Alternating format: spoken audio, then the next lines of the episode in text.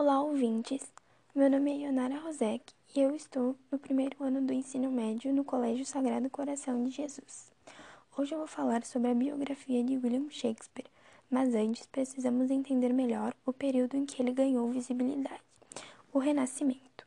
O Renascimento foi um movimento artístico, cultural e científico que marcou a transposição da Idade Média para a Idade Moderna no início do século XV. O movimento iniciou na Itália, mas logo se espalhou por outros países da Europa. O Renascimento representa uma reforma cultural, científica e literária, já que ele provocou rupturas no padrão cultural e intelectual na Idade Média. Entre várias características marcantes da cultura renascentista, vou falar sobre três. Racionalismo. Para o racionalismo, tudo podia ser explicado pela razão e pela ciência e foi a característica que mais valorizou a razão humana, colocando a razão como a base do conhecimento. O racionalismo ficou conhecido por desenvolver pensamentos divergentes com relação à cultura medieval, que tinha como base apenas a autoridade divina. Individualismo.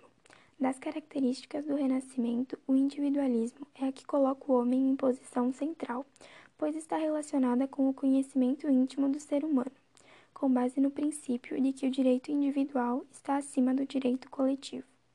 Humanismo representa a valorização do ser humano e a sua condição acima de tudo. Está relacionada com a compaixão, a generosidade e a preocupação em valorizar os atributos humanos. Foi um movimento de glorificação do homem e da natureza humana surgindo nas cidades da Península Itálica. Os humanistas buscavam interpretar o cristianismo usando escritos da antiguidade como o de Platão. A religião não perdeu importância, mas foi questionada, fazendo surgir novas correntes cristãs como o protestantismo.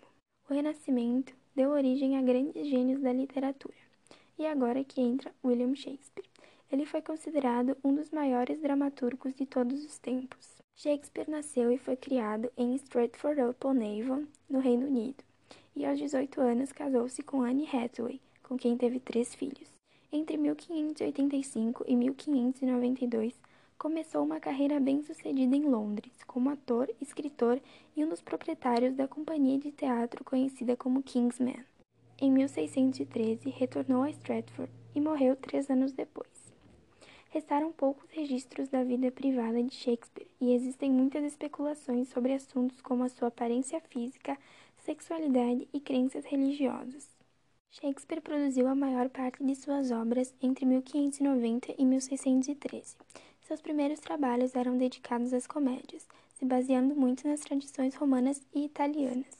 Mas também escreveu tragédias baseadas em eventos e personagens históricos, como Romeu e Julieta, onde conta a história de dois jovens de famílias inimigas que se apaixonam. Julieta e Romeu ficou conhecida por seu final trágico em que os amantes se suicidam. Também escreveu A Tragédia de Júlio César, onde conta a conspiração contra Júlio César, imperador de Roma. E é dessa obra que saiu a famosa frase Até tu, Brutus, que se refere a um dos assassinos de César. A partir do final do século XVI, ele se voltou exclusivamente para as tragédias, sendo algumas dessas suas principais obras como Hamlet, a obra Rei Lear e Macbeth. Em sua fase final, o autor se concentrou em tragicomédias e romances. Durante a peste, Shakespeare também escreveu dois poemas eróticos, conhecidos como Vênus e Adonis e O Estupro de Lucrécia. Os seus poemas não fizeram muito sucesso e, em sua maioria, eram encomendas particulares. Até hoje, muitos de seus textos e temas aparecem no teatro, televisão, no cinema e na literatura. E esse foi o podcast de hoje, falando um pouco sobre Renascimento e a vida de Shakespeare.